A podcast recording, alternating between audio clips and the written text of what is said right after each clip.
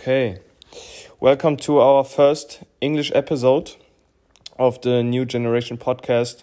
Today with a special guest. Uh, before that, Constantin, how's your day today? Uh, my day was uh, yeah was okay. Um, I had to fill out some some tax forms for my hopefully new flat, so uh, not the best start in the day. But uh, now we are recording uh, the podcast with the boss, so uh, I think it will be better soon. Okay. Um, my coach is on the podcast right now. So, uh, Bax, please introduce yourself. What are you doing today? Um, where you come from? What's your background? And why are you my coach? Yeah, so uh, my name's Kyle Baxter. Uh, I go by Coach Baxter. No one really calls me Kyle ever. Um, technically, I'm a physiotherapist by trade. Um, I have a piece of paper that says that I am. Um, I've done pretty much everything in the fitness industry. Uh, I worked in person in the Gen Pop setting and also the like high performance setting for like 10 years. Um, I've taught biomechanics at a college, and now I am an online coach slash online physio. Um, yeah, my day is uh, going really well. It's we've been in Malaysia for about a week, just traveling around until we figure out where we're going to live in Canada or the United States. So next next stop will be Canada or the USA. Uh, eventually, when we settle down, it'll be Canada or the U.S. So we're going back to Thailand for six weeks uh, to do some work there with Prescript, the company I work with, and then we don't really know after that. Possibly stick around Asia, possibly come back to Europe, but eventually come back to Canada or the States. All right. Um, do you want to go over your start of the personal training career? That would be interesting for the listeners. Yeah. So I started wanting to be a physio, and I got a degree in it's called kinesiology in Canada or exercise science, and I started working at like a high performance strength and conditioning gym with like mostly ice hockey athletes, and I went to shadow slash work like get worked on by one of the best physios in Vancouver and I actually had a terrible experience. I thought he was like extremely like he didn't do anything. He just gave me a massage and a heat pack and then gave me a couple exercises to do and I didn't get much I didn't get much out of it. So I was very very much so turned off by physio. And then I w- applied to school to be like a PE teacher and at that time, I was working at a college teaching kinesiology as well as working at the strength and conditioning gym. And then I decided a PE teacher is not for me. And I quit both of those jobs. And I became, I kind of went backwards in the in- industry, maybe, uh, as some people would say. Yeah. Like, I went to like a Gen Pop, like a, a big box gym, um, to be a trainer there and like do some education and then my buddy texted me one day and he's like, hey, I'm going to physio school. You should come as well. And I worked as uh, a trainer and a kinesiologist, which is like between basically when someone gets in a car accident or like a work accident, it's between a physio and a trainer. So you have a degree, but you're not like a full physio. So I used to like work alongside physios, but no one would really take me serious because I didn't have a piece of paper, but I was getting all these good results. But because I wasn't a physio, everyone just wrote me off. So I basically went to physio school in London because basically so that people would take me seriously. Because um, yeah. I really was turned off by physio, and I was like, physio's super dumb. Like anyone could do this. And then I realized like school physio school doesn't really teach you how to help someone very much. So I went to physio, and now I was just like, okay, I'm just going to be a physio, but but better, and different and actually help people because my my first experience with physio was actually terrible and it turned me off for like multiple years. So I, I probably would have went to physio school four years before I actually did if I didn't have that bad experience. But now now here we are. And it costs you a ton, right? Uh, yeah, so it's well, when you're an international student, it's like three times as much. So basically, if you're in this, if you live in the UK, it costs like six thousand pounds a year or something, and for me, it costs mm. almost eighteen thousand. Plus, like staying in the UK, like London is extremely expensive for what you get. So yeah. it was quite a lot of money just to have. I don't do anything different now.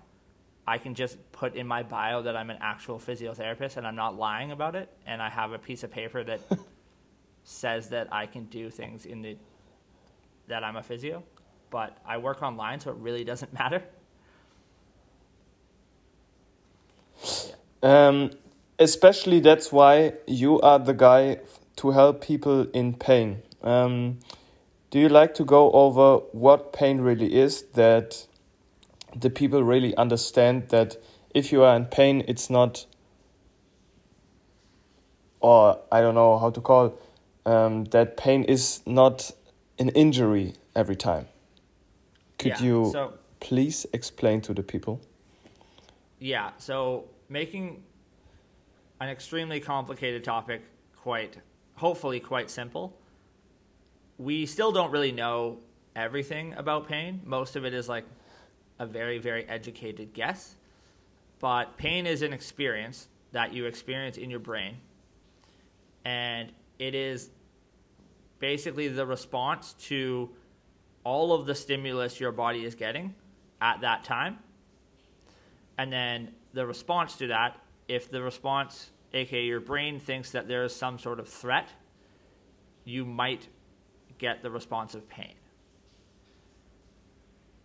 Your mental state and your past history can also affect how you perceive that pain and what the response is.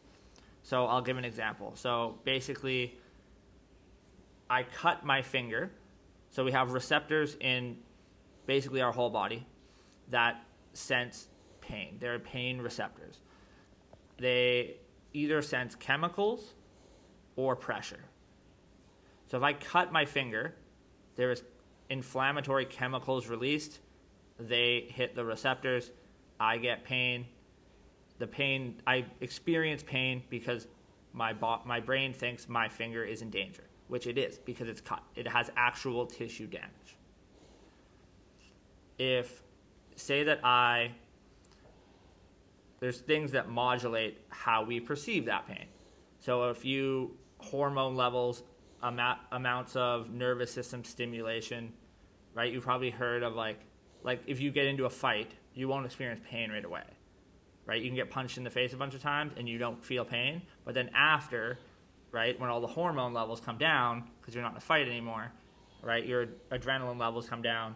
Now you experience a ton of pain. It's like, oh my god, like I actually have tissue damage, right? And then another thing is your past experience or your perceived experience of that event can also cause pain. So there's like a famous case study that that's always cited where a construction worker steps on a nail and that nail goes all the way through his boot and he sees the nail go through his boot and through his foot. And he's in excruciating pain. They rush him to the hospital. They take off his boot and the nail didn't even hit his foot. But because he physically saw the nail go through his boot and his brain said nail went through foot. That means pain. That means bad. He experienced excruciating levels of pain. So every single stimulus that you're getting at that time plus your arousal level your hormone levels plus your past experience will modulate what your brain thinks is going on in a part of your body and that response, if the brain thinks that that part of the body is in danger, you will get a pain response. Right? So we talked about chemical pain, which is when there is actual tissue damage or an inflammatory response. Most people have maybe a little bit of that, but it's the other type of pain that, well, the other main type of receptor is kind of like a pressure receptor. So we have three different, three different proprioceptors which travel very fast to the nervous system. So the from the periphery, the messages get sent to the brain at about 120 meters per second. The pain receptors that we talked about travel at about 0.5 to 2 meters per second, so extremely slow. Ooh. So these proprioceptors, which are in your muscle, muscle spindles, in your tendon, and in your joint capsule, travel 60 times faster than a pain signal. So basically, your brain has no idea what's going on at any part of your body. Except if the, it gets signals from it telling it what's going on. Right? If I do this, I can feel, sorry, if I move my bicep, podcast, if I move my elbow and flex my bicep, if I close my eyes, I can feel my bicep flexing right? My muscle spindle in the muscle tells me the length of the muscle. The, the Golgi tendon organ in the tendon tells me how much force is going through my muscle, and then receptors in my joint capsule tell me where, where the pressure is on the joint. Right? So if we work out and go into all these positions without a lot of pressure, we now can, our body understands where the joints are in space and it doesn't have to give a danger signal. That danger signal is pain. Issue arises is when we don't go into ranges of motion very often, or we are stuck in certain ranges of motion, likely because A, either we're sedentary and we don't move very much, this is most people, or B, we move a lot, but we go to the gym and we chase load too fast in positions we can't handle now there's excess pressure built up in one part of a joint. The joint can't move very well. We start to lift weights. That puts more pressure on because of muscle contraction, and then we get pain. Right? So, what usually what we're doing when we're trying to modulate pain is just change the amount of input or change the inputs so your brain thinks that that part of the body is okay right? So if someone has knee pain, their brain thinks their knee might be in danger. If you put that person in front of a mirror, now we have visual input. They can see their knee. They will immediately experience less pain and be able to move better because they know their brain now knows has a clearer picture of what's going on at that knee. So, pain, to recap, we have pain receptors, chemical and pressure. Chemical is when you actually have a tissue injury. Pressure is just when there's too much pressure. They're always firing to an extent, but how your brain perceives that information, plus all the other information, is what modulates do we feel pain, yes or no, or the intensity of said pain. It's super complicated. I hope I did a good job explaining. That does that make a little bit of sense? Absolutely. I think that's a great overview. So um, a great input for the listeners. Um, Constantin, do you want to add a question on that? Um, do you think we can overwrite uh, a mem uh, memory that we saved in our brain to a certain movement that is yeah. associated with, with pain? So, if this is when we talk about um, like chronic pain, if you will. So, someone has pain for, someone has had pain somewhere for a long time. That area will be more sensitive towards any, maybe any movement. So, we have to slowly gradate people back to movements that are pain free so that eventually we can get to moving the way we want. So if someone say that doing a squat hurts their knee and doing a squat has hurt you maybe you started squatting, you're doing like an 8 week cycle and at the end of the 8 weeks you have a little bit of knee pain. Right? We I could talk to that person, give them some cues, give them some exercises and they would probably never have knee pain again if they did what I said, right? But someone who has had pain for, I don't know, your dad has had knee pain for 20 years, right? It's going to take a lot longer to unlearn that pain because that pain doesn't occur in the knee or the elbow or wherever. It occurs in the brain, right? So now we have to take very slow steps and slow graded exposure to basically tell the brain when this knee bends with a under load, it's going to be okay. And for some people, it takes a very, very long time. For some people, they could have pain for 20 years and the pain could go away in like forever in like five minutes by just moving different because it's so individualized. Um, like I've had people where it's taken, I don't know, multiple weeks to just have any difference in their pain because they're just so sensitive to literally everything. But I've also had people where they've been like, oh, my shoulder's been hurting for 30 years. I've never been able to do bench press since I was a kid. And then we did like three things, and they're like, oh my God, I can bench press now. And then we put like a plate on the bar and bench. So it's like, it's just so individualized. But we, in terms of chronic pain or these movement patterns that the brain thinks might be, might be a potential threat, which they might be if we have a lot of pressure on one side of a joint, right? We have maybe more stress on certain tissues, then actual tissue damage might occur. But we never really know if we have real tissue damage or not unless we get a scan. But even if we get a scan, we don't know if the tissue damage is there and it's causing the pain or the tissue damage is there and we have pain. So Ooh. most people will. So when people come to me, obviously they have pain, physio things, and they'll be like, "Okay, I got a scan, and there's no my my knee is bone on bone."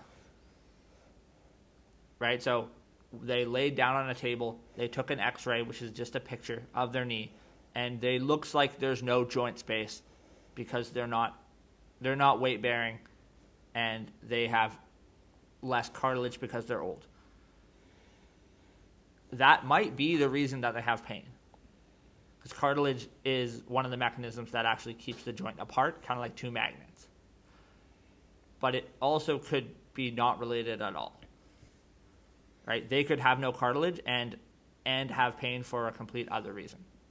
But there's no way to know. Cartilage that. for cartilage for the German guys is Knorpel, by the way. Go on, please. Sorry. I'll learn all the German words. So, in terms of like in practice, we understand like we are not surgeons. Like I work with some surgeons. They fix the structure. I don't fix the structure. I just fix how hmm. we function or change how we function. And then hopefully we have a better output from that. So even if there's a structural issue,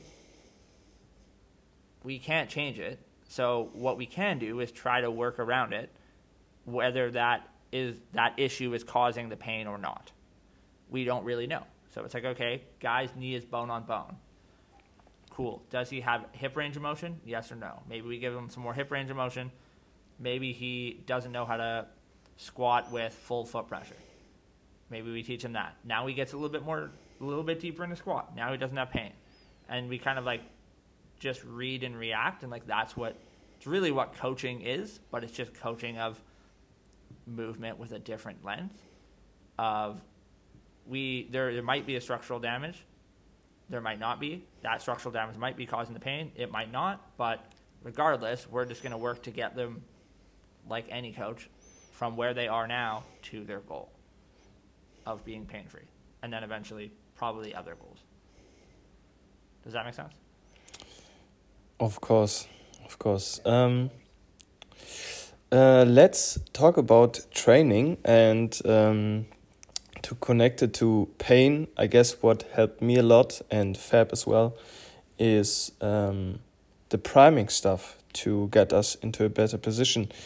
Um, what are the rationals hint, uh, behind the primings? What are primings and how do, uh, do they help us within training or pain? Perfect. So when we most of the time, the people that probably all of us deal with, their goals are hypertrophy related and or strength related.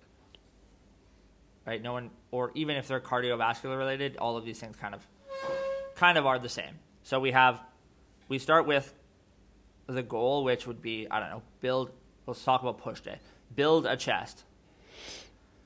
So you plan out your workout plan and you pick all the exercises in the gym that you're going to do, all the pushing exercises, each machine, etc. Right? And then we work backwards and we say, okay, what are the ranges of motion that this human needs to do these exercises? Right? If they're a taller person, it might be different than if they're a short person, if they have long arms, short arms, if they have a pre existing injury, if they need to focus on a certain part of their upper body. Right? So we reverse engineer and we look at okay, what are the ranges of motion we need to get into? For push day, probably some sort of shoulder extension, which means I need some sort of like rib cage movement in the front and the scap to come back. So then we look at the person and we say, okay, like what is what is their resting state? How easy is it for them to get into that position? If they can get into those positions quite easily, then just we don't really we might not need primings. Your primings might be like your warm up sets of your first exercise. But if say that you say that for the first week you work with a client, you don't give them any priming, and then you see their shoulder press or their chest press and it looks terrible, and they're just like rounding over in their shoulder, they have no range of motion at all. So you have two options there option one, assume that they know what they're doing, but they just suck at moving, and give them some sort of priming exercise. Or assume that they don't know what they're doing, but they're good at moving. So you would give them a cue. You would send them a video and be like, hey, I would like it to look like this. This is how I want you to do it. I want you to put your arm at 45 degrees when you press. I want you to bring your sternum up a little bit so it meets the load so to stretch your chest and then you send them on their way for week two. Week two, they send you videos. It still looks terrible, right? They might not have access to that position. That's when primings come in. So I would always try to cue someone first. So just tell them what to do. Hey, try this. And if they do it and they're like, oh, I tried it super hard, they might not actually have access to the positions they need in the rib cage, the scap, the humerus, to do a chest press the way we want to do a chest press to put tension across fibers. So basically, priming fills the gap between how our body wants to move and how we need it to move to achieve the exercises that will get us to our goals. And eventually, that gap becomes smaller and smaller and smaller until eventually it's pretty much nothing for some people if we're not chasing load and our technique is dialed in all the time. Right? So if you put technique first, get a client to where they can perform every exercise really well. Don't chase unnecessary load where technique breaks down. You have a I want to say balanced program where we aren't skipping out on any ranges. Right? There's not it's a little bit harder to build tissue overhead a lot of most things happen in kind of like the mid range, so like arm arm at like face height to arm at like ab height would be like all of your pressing and pulling pretty much. Uh, but if we do some things overhead, we do some things with the arm behind the back. Now we reinstate that shoulder, the function of that shoulder, and they can continue to just work out without having to do like a billion primings first. But when you start, most people, I just assume, everyone can't get into the right positions. So I give them primings, they can get into the right positions. I also give them cues, and then eventually we don't need to do the primings as much, and the primings can be like it'll be like ab work or something to just move the rib cage, but also because they need ab work, and they skip it at the end maybe. So primings, they'll fill the gap between where we are now and where we need to be. Eventually, that gap will be will be smaller and or not exist at all, and we can just walk into the gym and start our first exercise. Okay, okay. What what about um, Jannik's programming? Um, what do you do with him and and why? Yeah, so with with Jannik, I basically just do do the same thing that I explained uh, before. So Jannik is a pretty good mover, uh, but he's not like a perfect mover with all the exercises. Um, so I do kind of two things. Two things with well, we use Jannik as an example, is Jannik is a pretty strong guy, but he's stronger than he is. He is his strength is at a higher level than his movement capabilities. Um, Fa- Fabian even more so.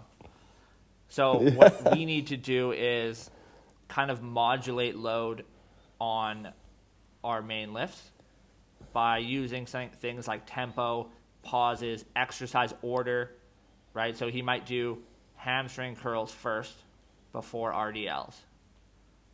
So now instead of doing 180, he has to do 160 and he can do he can stay in a better position the whole time. But if I was to, we were to do RDLs first, he would probably be able to do 180, but he might fall out of a fall out of the position that we want and then the runway of progression of that exercise would be a lot shorter, right? Because eventually it would just start looking worse and worse and worse if we just keep chasing load. Um, eventually we'll get to a point where like any exercise can go in any spot, and then the priming just makes sure that, like for Jannik, some days he probably needs priming, some days probably not. So it's just kind of like a safety net to be like, okay, do a couple, do a couple sets of these exercises to ensure that our main lifts feel good, and then go into our hamstring curl and then RDL. With and then when something arises, we had like a hip thing go on last week. Okay, for we switch a priming out. Maybe we don't have range here because we haven't been hitting this spot. Now we switch a priming out to a different one. Now we open up that space that we haven't been hitting because we're quite strong. Okay, now we can move in our pivot press without pain or with less pain or discomfort, right? Because pain and discomfort will modulate muscular activity. Decreased muscular activity equals less force. Less force equals less load, means less tension. All right, so whenever someone starts with me, if they're in pain, the first step is to get out of pain because they're never going to get anywhere with pain. Okay. Um, yeah. I think he's doing uh, split squats before RDL at the moment. Uh, what yes. about this? Why he's doing that? Yeah. So a split squat is is an extremely useful exercise because it'll reinstate what we want the pelvis to really do. So a human so basically the pelvis each side of the pelvis moves independently at the SI joint, which is like the the back joint between your sacrum and your pelvis. This is where people have a lot of issues. The pelvis is supposed to move. One side does one thing, the other side does another thing. So when one side tilts back, the other side tilts forward. This is how a human functions. This is how a human walks. Things in the gym, lower body wise, usually break apart that function because they're bilateral. Right? So squats, RDLs, leg press, hack squat, etc. Both sides of the pelvis has to have to do the same thing simultaneously. So sometimes when we do a lot of bilateral things, the pelvis doesn't know how to dissociate at the SI joint. And the SI joint is important because the sacrum or tail sacrum slash the thing that attaches to the tailbone for people that don't know what the sacrum is needs to be able to have some movement to buffer force as we do pretty much any movement. So what a split squat does, it might not be the best hypertrophy exercise, but what it's going to do is for organic two things. It's going to reinstate one side of the pelvis tilting back while the other tilts forward, right? So the, the stance leg or the front leg of the front foot elevated split squat would be tilting back as the leg goes into hip flexion. The other side would be tilting forward. So we'd have the pelvis dissociating on both sides, as well as it's going to modulate load for his other heavy lifts, like we kind of just discussed. So with bodybuilding programming, a split squat might not be the be all end all of tension across fibers, but if we can do a split squat well, we know that we're functioning well at the at the trunk and at the hip, which means we'll have a longer runway of progression to push the heavier exercises, the machine exercises where we are externally stabilized pushing bilaterally. So I think it should it's something that should be included in everyone's program. Um, and probably on every leg day, I would try to put in some sort of split squat movement and or walking lunge.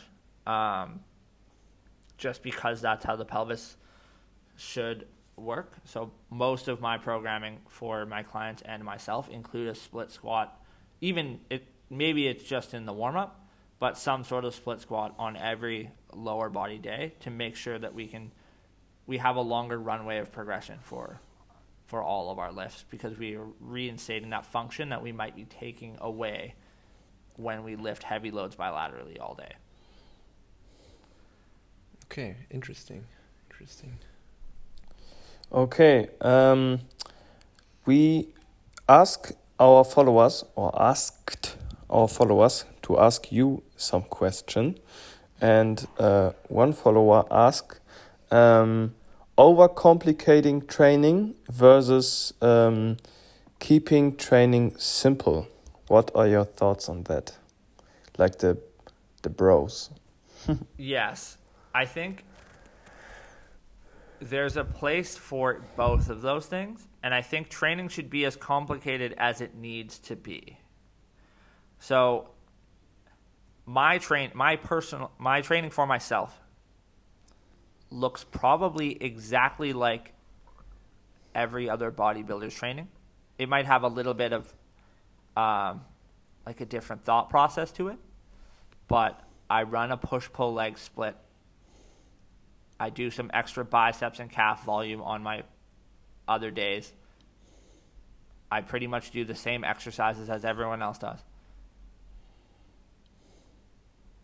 And it's not super complicated because it doesn't need to be, because those are the things that work.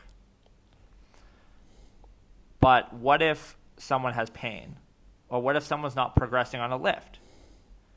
And it's not because of nutrition or recovery or volume. It's just because of technique. Now, it might need to get more complicated, air quotes, but yeah. it's not. it's as complicated as it needs to be because we're not. We need to always start with a problem that we're trying to solve. Right. So my problem is I want to get bigger. I want to do hypertrophy things. My s- solution to that is working out like everyone else but people don't usually. They some people I have clients that are just hypertrophy clients, but for my physio things, people don't come to me to just learn how to do a chest press. They learn how to they want to learn how to do a chest press without shoulder pain. So now right. just me being like, "Oh, it's simple, just train." That's not going to solve their problem because their problem is now com- more complicated than just hypertrophy. Right? So there it needs to be as complicated as it needs to be, but we always have to start with a goal. And then if there's a roadblock to getting to that goal, that's when a higher level of thinking, more meticulous exercises, stuff like that might be needed. But if your goal is hypertrophy and you can do all the exercises, everything feels good, you're growing, you're eating food, you feel awesome, need doesn't need to be complicated because there's no you're already solving the problems. But when the problems arise that suggest a little bit more science, a little bit more meticulous cueing, a little bit more thought out programming, now making things more air quotes complicated.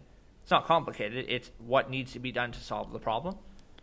So I think it's hard on Instagram because there's no there's no context. Right? People say like, "Oh, Kyle takes the fun out of training." It's like, "No, no, no, no. Do you know what's fun? Training with no pain. If you have no pain, just do tricep extensions. if you have pain, maybe try this." Right? So there's no context to most things on Instagram. That's why I don't love Instagram as like a it's not an it's not an educational platform. It's a platform for like fun facts and hot takes. 'Cause And hate. It's too short. It's too short to to do anything with context. So I think Yeah. training needs to be complicated when it needs to be. Right? Like I have a client who has a spinal fusion. What if I was just like, hey man, uh, you should just train, just like do barbell rows and stuff, and your back will grow. Do you know what would happen? He would have a blown disc right above his spinal fusion, probably. Then he would have another spinal surgery. And people are telling me I overcomplicate training. It's like, no, like, it needs to be complicated because the body is the most complicated thing on the earth. But for most people, it doesn't need to be complicated until it does. So, yeah, start with a problem, then fix the problem. If you can't, maybe dig deeper into like science, theory, cueing, etc. But if you're you have a problem and you're solving it, you're getting towards the client's goal. It doesn't need to be complicated.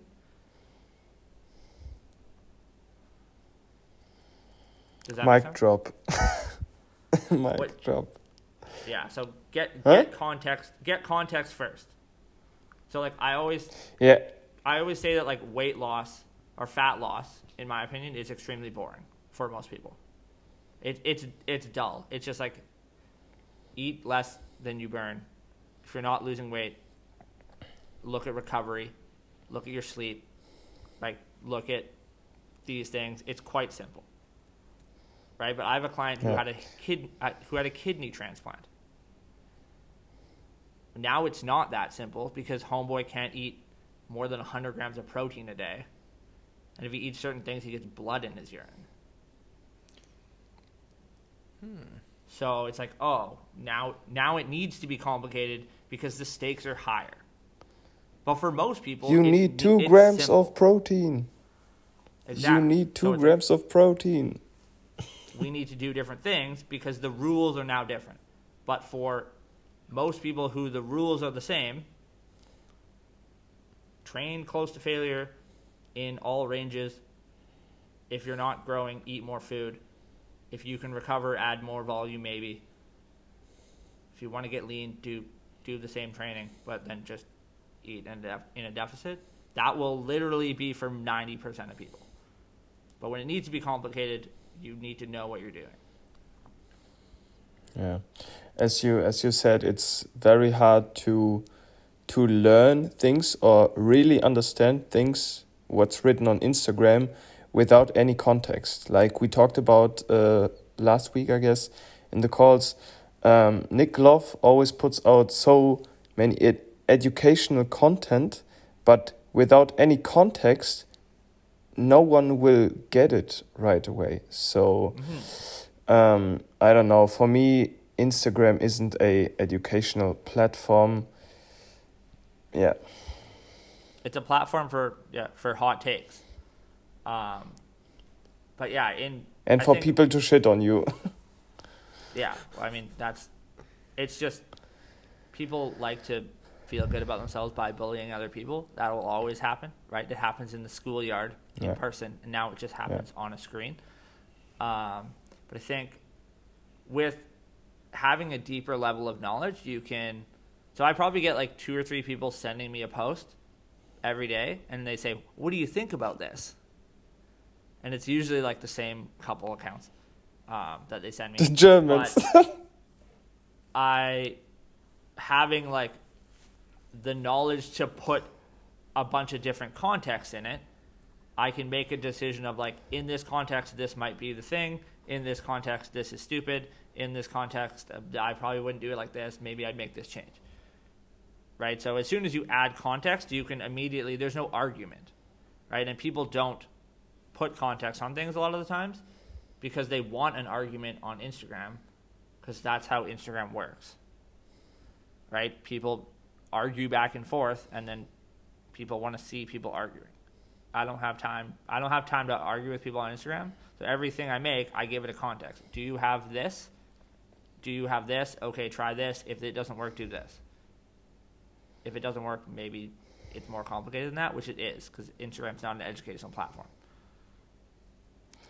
Discussing over these topics is just stressful. I know so many coaches who do it, but uh, I guess I ignore every every discussion about training because the most people just want to be right and not to learn from you. They just want to be right to push their egos. So I don't know. Yeah. I mean, you know what's better than being right? Getting results with your clients. Like I know a lot of coaches who in in my level of knowledge, I'd look at like what they do and I'd be like, yeah, like this is extremely average. Like I'd probably do a billion things different but they get sick results with their clients because if you do something for long enough, any anything works really. Right? So they'll do like they're just their programming will be like basically something that they just found online. They'll give someone like a crazy diet that's not sustainable, but the client will get the results they want and the client is happy. So that's really all that matters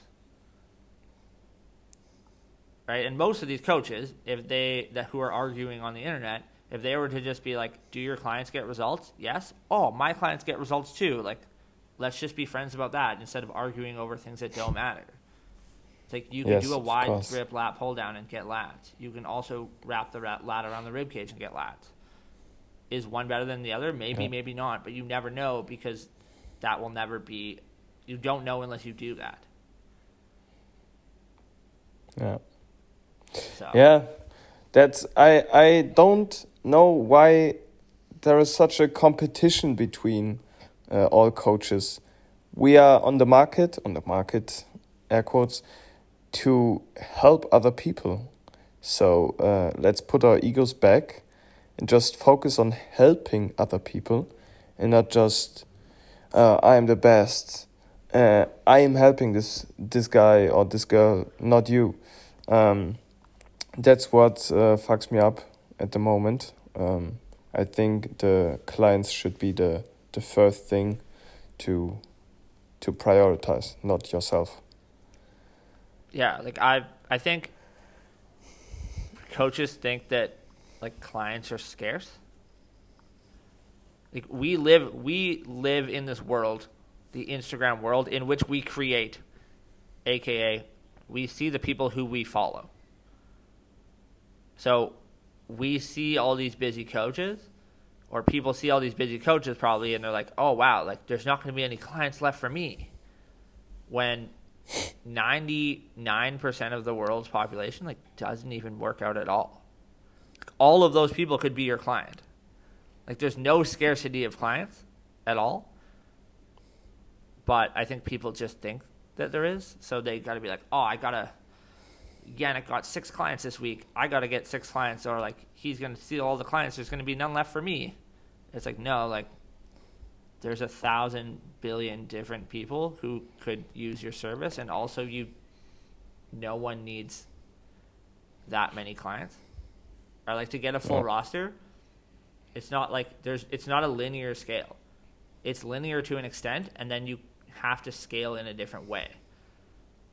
Yeah, of course. Yes.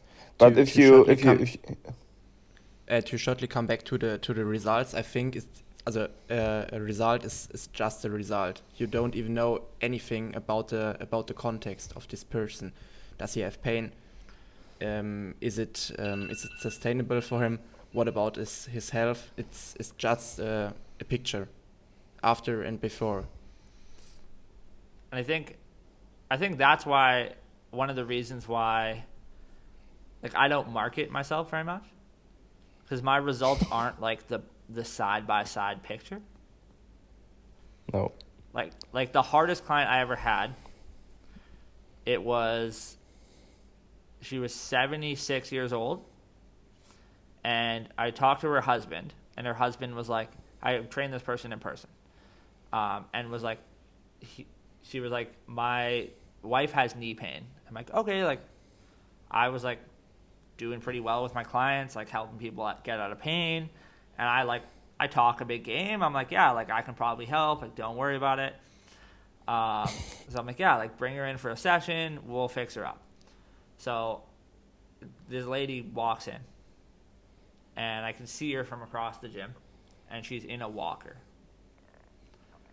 So like she Ooh. she can she can't even walk without without a walker, and I can see her, but I can't see her lower body. I can just see the fact that she's using a walker, um, because like the front desk is there. So she walks around the front desk, and I'm looking at her walk, and when she's walking, her knee bends backwards, like hyperextends, like 45 degrees. Ooh. Ooh. Like I don't know. Like you have to see a picture of this to even believe that it's real. It bent back so much that I didn't know wh- how her leg didn't break off. and she was like, "Oh, I can't. I can't walk. I can't do anything. I need you to help me with my knee pain." And then eventually, it, this is one of the clients. It took me quite a while because we could only do things lying on a massage table because you couldn't stand without holding on to something. Um, we got her to stand on the spot, do a couple steps on the spot, and do some RDLs on the spot. And she could still walk with her walker 'cause she was scared to like walk without it. But she could go like 17 times faster, and her knee didn't bend backwards. That would be like in my eyes, like my greatest transformation was that lady. But she looks the exact same on Instagram. Right? So it's not like the guy who's shredded or guy who's fat and then a guy who's shredded on the other side. It's like, hey, look at this knee that bent backwards and now it doesn't bend backwards. But I'm like, look at this old lady's quality of life that I changed. But that's not Instagrammable. So it's so hard because if you are a transformation coach, it really just means you help people get lean. But there's so much more to all of our jobs than that. That Yeah. unless you like write it in a caption or you have like a client give a testimonial that is a video that people might may or may not watch, no one's ever gonna know. So I feel like that's why. Don't know where this conversation started, but I always like telling that story because it was the hardest thing I've ever done. Um, that's why I think referrals are, are the king of business, especially for us. It's like if you help someone, it doesn't matter about Instagram because they're just gonna tell people about you. Absolutely. Yeah. So It it connects quite well to the to the last question. Um, you talked about who you are and how you help people. Um, what the question is quite provocative. What differentiates you uh, between you and the successful coaches? Why do you uh, put a non athlete on the Mr. Olympia stage? Sorry. That's the question. Uh, what differentiates you from the successful coaches of the world? That's the question. Uh, and why do you have no client on the Mr. Olympia stage? Um, yeah, two two reasons. Um, one, I don't have a good knowledge of anabolics, and I would never prescribe them to anyone because I don't have the knowledge to. That's number one. Um, two, my my niche is a little bit more than just aesthetics. Um, and what differentiates me is my background in in movement and solving solving movement problems. Of I have clients that are just normal hypertrophy clients, and in that sense, I would be probably the same as every other coach. Uh, but then on a different on a different lens, I have clients who come to me with extreme problems that have the same goals. And that's what kind of differentiates me from the I don't I don't know how you would define success. Would you define success as like having a lot of clients, having a lot of money? I don't really care about either of those things. Um, so I don't know. I think I think I'm successful because I get results with my clients, and I think that's how I define success with other people. Of like, do other people have good things to say about you, and do you get results with your clients? Are they happy? So there's a lot of coaches that I surround myself with who everyone says good things about them, so if I have a client who it's not my niche, I would pass it off. Right? Someone comes to me, they're like, "Hey, I want to get trained by you. I want a trainer, but I don't speak English very well. I speak German." I'd be like, "All right, cool. Here are the fellas. Go. They will help you." Right? So, I think what differentiates me from other coaches is that I solve a little bit more complicated problems than a lot of coaches do um, and a lot of other successful air quotes coaches do. And I probably define success different than a lot of people. Um, but yeah, I don't have anyone on the Olympia stage because I I would not. I'm not going to say that because I think I'm I'm joint prepping one of my clients uh, this year for a stage, but I wouldn't call myself. I'm not a prep coach by any means. Um, he basically said, I want to do a show. And I was like, sick, man. Um, if you want to get another coach who's like a prep coach, like go ahead. I'm I don't have that much experience with this. Like I've gotten people like pretty shredded, but I don't really know how like the peak week protocol w- works in practice. I only kind of know it in theory. And he's like, "Oh no, don't worry. Like we'll do it together." So that will be my first time prepping someone, but um, I'm not a bodybuilding coach by by any means and I don't really identify. I identify myself as like a guy who trains like a bodybuilder, but like myself, I don't think I'd step on stage. But yeah, I'm just different than other people because of that. Does that answer your question? Yeah. Yes, of course. I think uh, most people don't get that you're not just a physio, but you are a mix of both worlds, but not too far into bodybuilding. So um, some people ask me why I have hypertrophy goals, but work with a physio. But uh, they have to understand you are both. So yeah. like I've I've worked with like IFBB pro bodybuilders,